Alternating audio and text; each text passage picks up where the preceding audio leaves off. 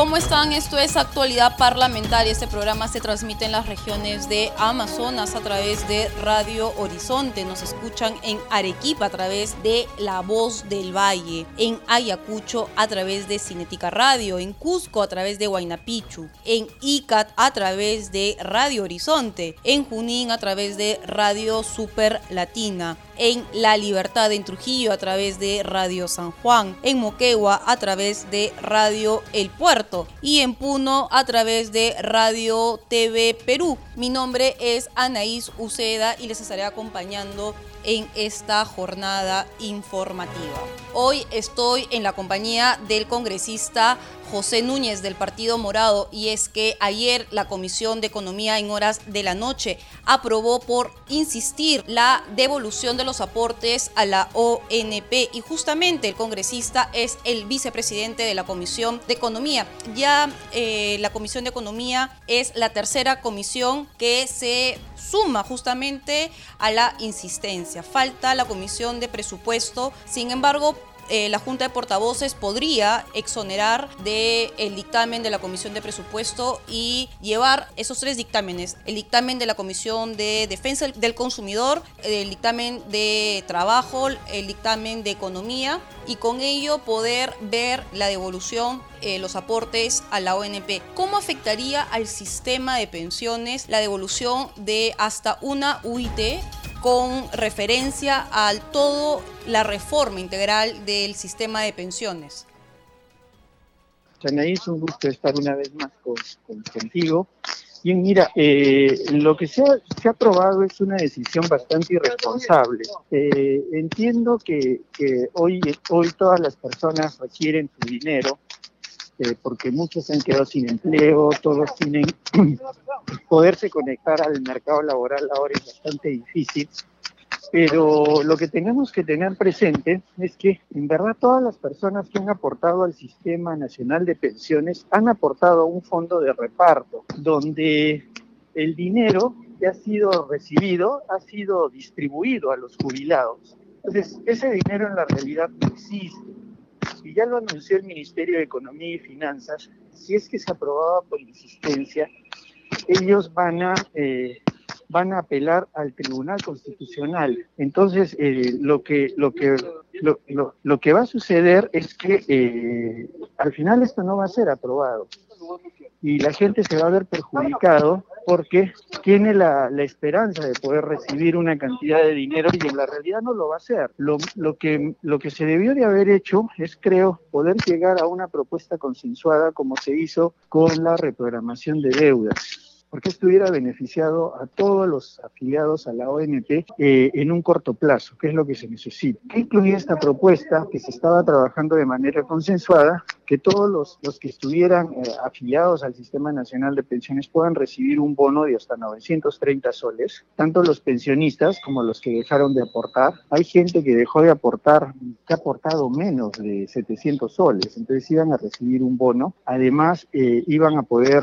acogerse a la jubilación las personas que hubieran aportado hasta 10 años, a partir de 10 años en adelante, lo que la ley anterior establecía era que las personas que tuvieran únicamente 20 años de aporte podían jubilarse en el Sistema Nacional de Pensiones. Entonces, se estaba mejorando eh, el sistema pensionario en el Perú. Eh, creo que eso hubiera sido el mejor camino antes que que lo que se ha decidido ayer, porque como, como lo que lo que te comento es un engaño, muchachos, porque es algo que no se va a concretar nunca. Entonces va a entrar en un proceso judicial, bueno, contencioso administrativo en el Tribunal Constitucional y al final el tribunal va a fallar y va a decir va a decir que definitivamente esto no procede. Justamente ha tocado el otro tema. La ONP ha fracasado por este fondo de reparto y usted es miembro de la Comisión Especial de Reforma Integral al Sistema de Pensiones. Los críticos a este nuevo modelo de sistema tienen miedo al fondo de riesgo compartido y es que ellos piensan que este fondo de riesgo compartido podría también no garantizar justamente que los pensionistas podrían tener el riesgo de peligrar justamente sus pensiones, dado que los que más aportan justamente podrían eh, subvencionar a los que menos aportan, que es lo que el modelo de la, de la ONP que ha fracasado. ¿Es esto así?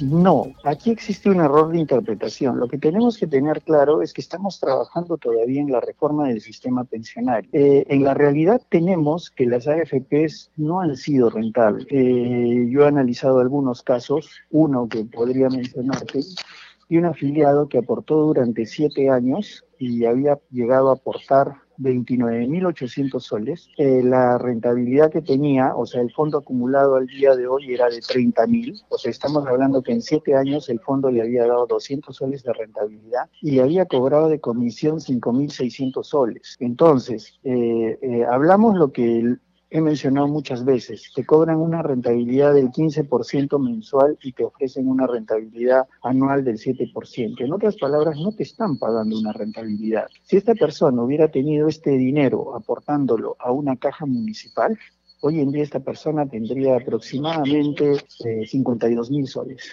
Entonces estamos hablando que tendría 13 mil soles más. Entonces las AFPs no han funcionado bien. Si es cierto, han trabajado, han trabajado en beneficio de ellas mismas, no de los afiliados. Con este nuevo sistema lo que se está buscando eh, no es precisamente que el dinero de todos se comparta con todos. Cuando hablamos de solidaridad, hablamos que la solidaridad debe de venir de parte del Estado. Entonces, la, gente que ha aportado sus fondos va a seguir teniendo sus cuentas individuales, no van a perder su dinero. Eso les puede dar tranquilidad. Y algo que tenemos que tener en cuenta es que en todo el mundo los sistemas previsionales están a cargo del Estado, porque el Estado no puede dejar de lado su responsabilidad de, tener eh, la responsabilidad de otorgar pensiones a todos los peruanos. Por eso también en esta reforma de pensiones nosotros estamos hablando que pensión 65 va a ser universal. No tiene que existir eh, un requisitos para, eh, para que puedas acceder a pensión 65. Es una necesidad y una obligación del Estado poder retribuirles a todos los peruanos que menos recursos tienen. Es ahí donde viene la, la, solidaridad. Hay temas todavía que están por definirse, como que estábamos hablando que una posibilidad de poder eh, complementar esta solidaridad era con un porcentaje del IGB. También se habla que otra posibilidad es que este, existe un capital semilla, es decir, que cuando un todo peruano nazca, el Estado este, le pueda depositar un porcentaje de dinero a su cuenta, es decir, desde, desde, que nace ya todos los peruanos tendríamos una cuenta de jubilación. ¿Qué beneficiaría que todo peruano tenga como que un colchoncito apenas nace es que eh, si, le depositan, digamos, 500 soles a esta cuenta, a lo largo de 18 años, que va a ser el periodo que inicie su vida laboral, o bueno, la mayoría de edad y podría empezar a trabajar, estamos hablando que estos 500 soles van a tener una rentabilidad anual, mantengamos del 7% por 18 años, estos 500 soles fácilmente podrían haberse convertido en 10 mil soles. Entonces ya hablamos que una persona cuando se inicia su vida laboral va a tener un capital inicial por el cual inicia de 10 mil o probablemente más para poder seguir ahorrando y aumentando eh, este capital a la edad de jubilación. Entonces, sí se está trabajando por una reforma de un sistema responsable, donde el beneficiado sea el, el afiliado. Y esto no significa cerrarles las puertas a las AFPs, porque la, inversión de fondos se van a hacer a través de licitaciones públicas. Y si ellas quieren participar de esta licitación donde puedan generar beneficios, eh, donde puedan generar beneficios para los afiliados, pues bienvenido, ¿no? La preocupación ahora de las AFPs es porque se les está acabando el negocio y van a tener que competir en condiciones que generen rentabilidad. Y la competencia es lo que les asusta, porque si bien existían muchas AFPs, eh, no entendemos cómo es posible que esta rentabilidad no haya sido para ellos congresista Núñez es que el prejuicio que tenemos todos los peruanos hacia el Estado es que no es eficiente y tenemos diversos ejemplos. Por ejemplo, salud no es eficiente con el servicio que brinda a sus afiliados.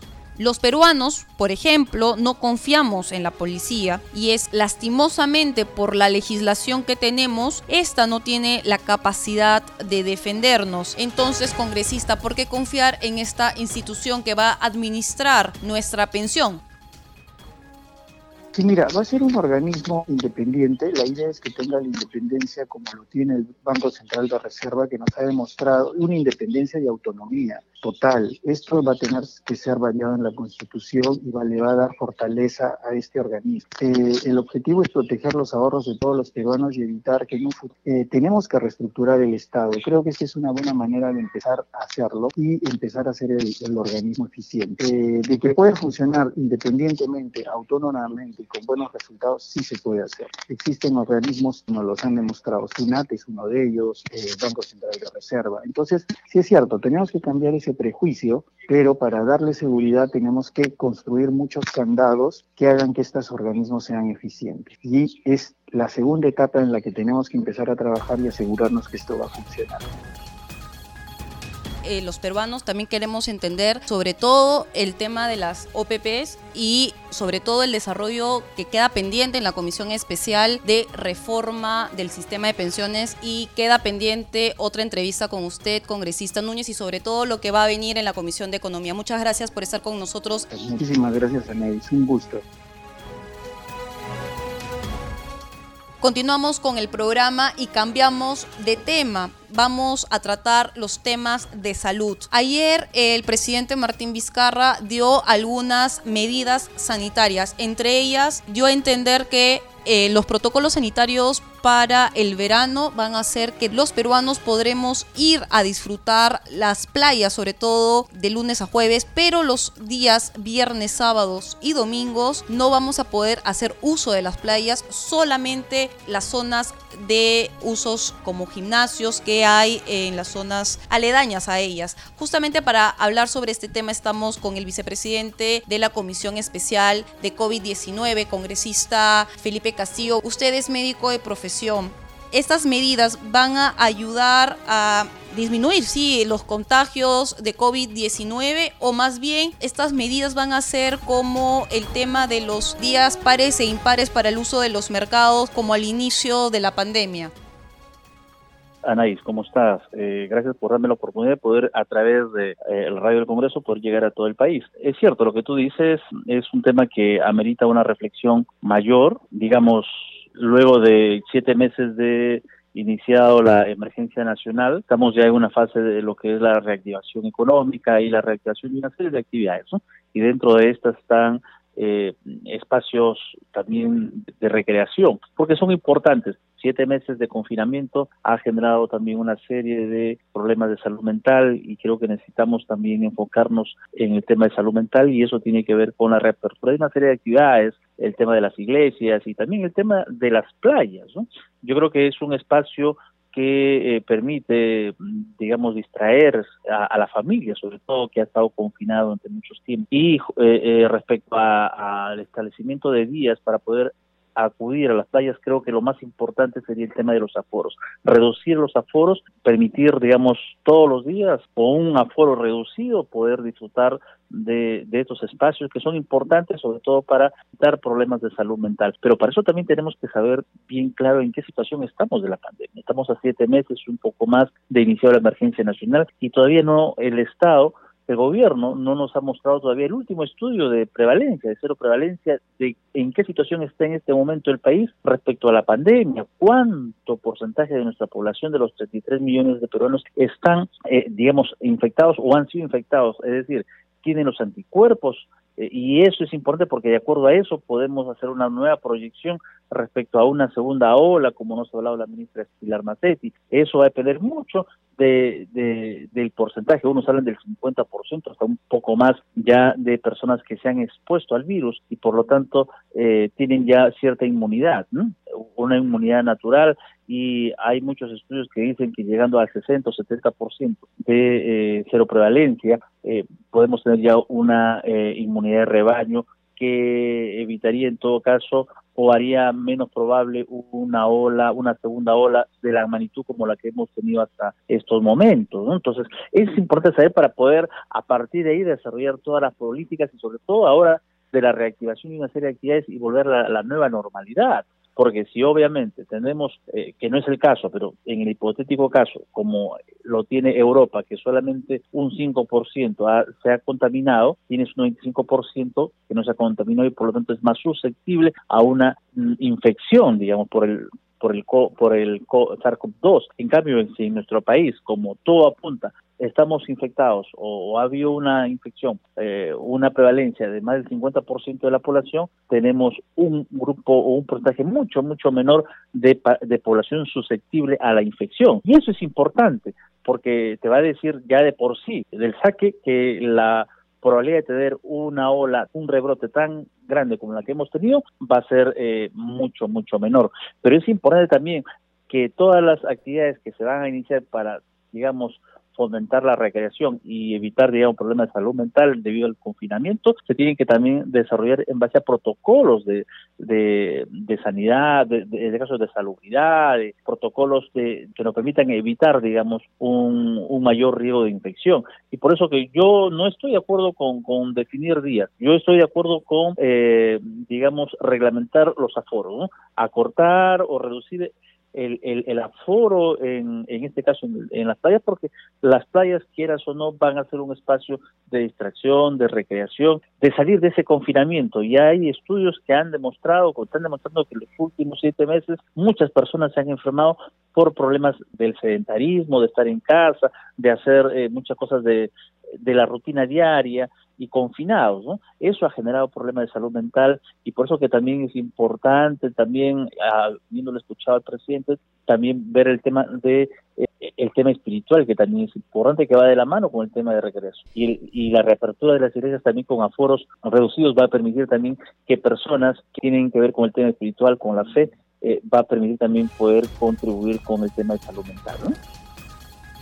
Congresista, otro anuncio que también hizo el presidente es que ya en el mes de noviembre se van a abrir otras rutas hacia el exterior y me refiero a que ya el Perú va a tener otros destinos como por ejemplo vamos a tener rutas hacia México, Estados Unidos y otros países de América y el Caribe que eh, duren más de cuatro horas hasta ocho horas. El temor de muchos de los peruanos es que podamos importar el COVID-19. Si bien es cierto, parte de los protocolos sanitarios es que los pasajeros tengan consigo eh, el examen negativo de la prueba molecular esto es más que suficiente, dado que el contagio se puede dar obviamente durante el vuelo en el avión.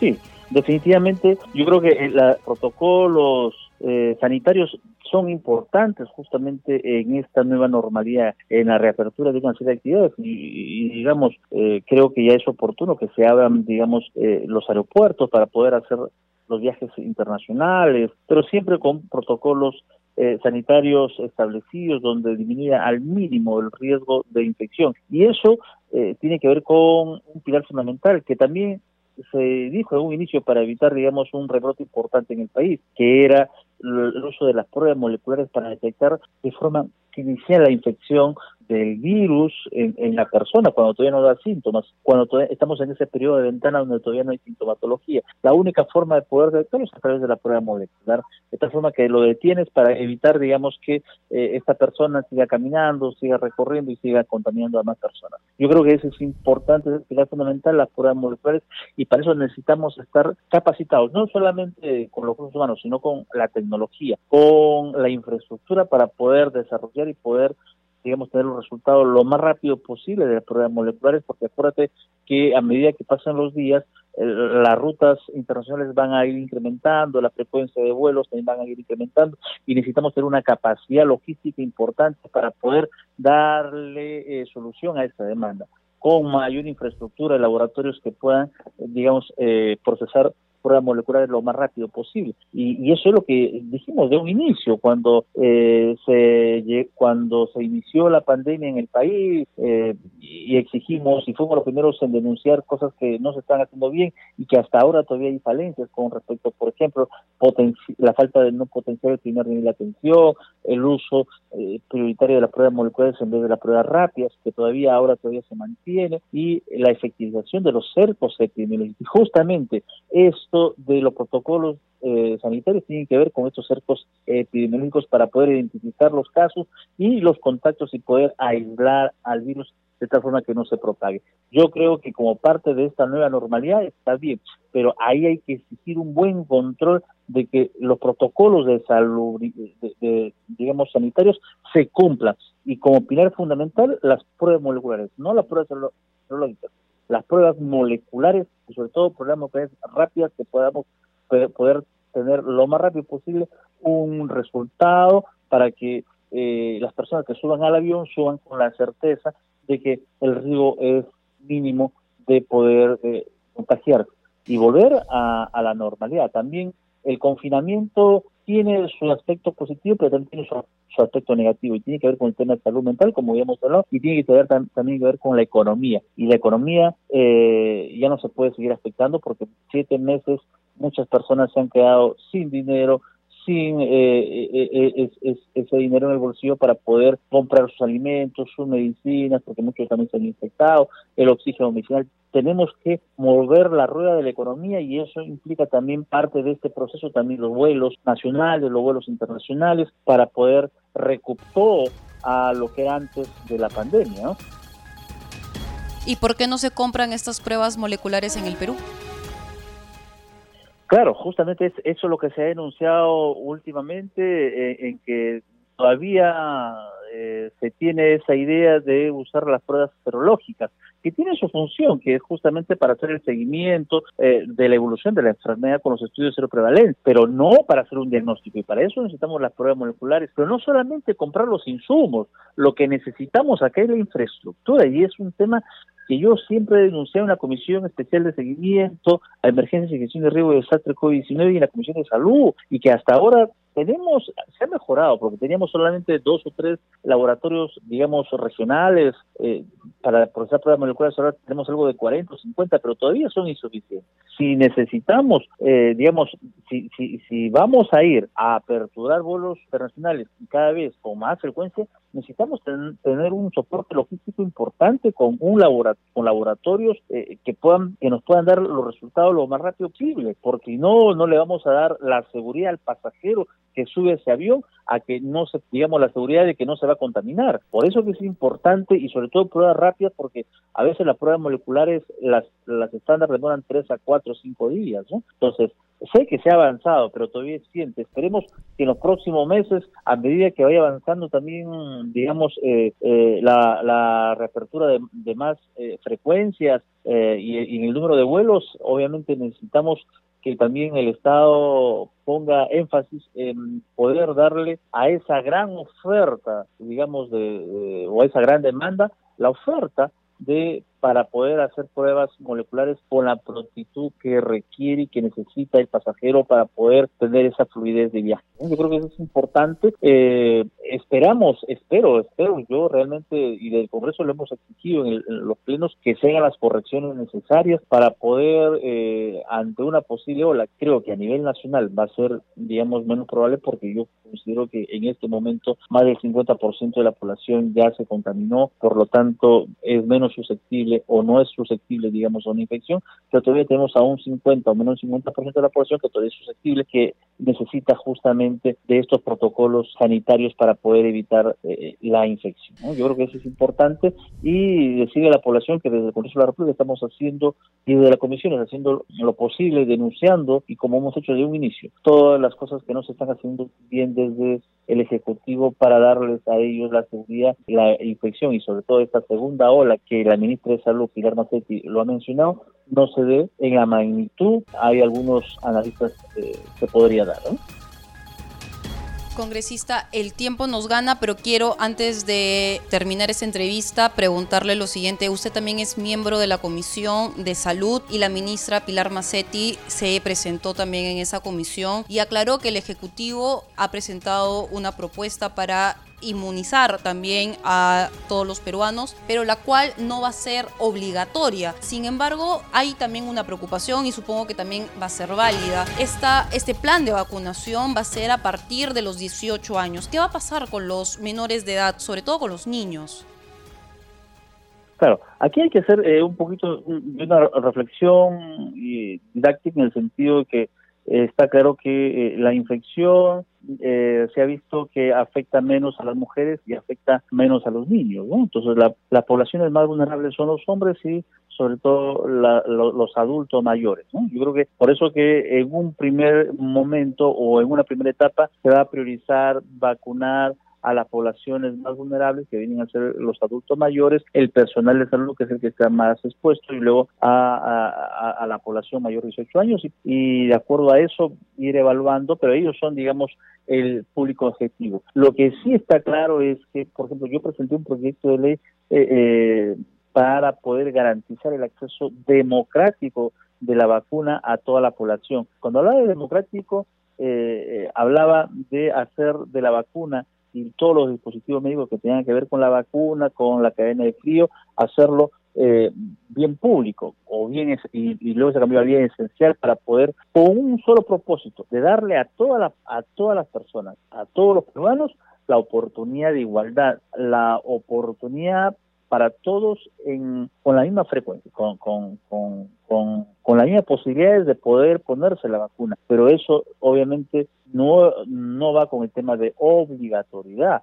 Al final la decisión la tiene la persona. La persona decide si se le va a aplicar o no aplicar la vacuna bajo un asesoramiento previo. Se le va a indicar los beneficios de usarlo y, eh, y, y, también los, los efectos que podrían causar la aplicación de una vacuna. Y bajo esa información amplia recién la persona es la que decide si se le aplica o no se le aplica la vacuna.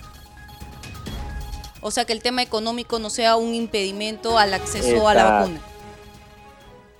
De tal forma que el acceso a la vacuna sea por igual si tienes dinero o no tienes dinero.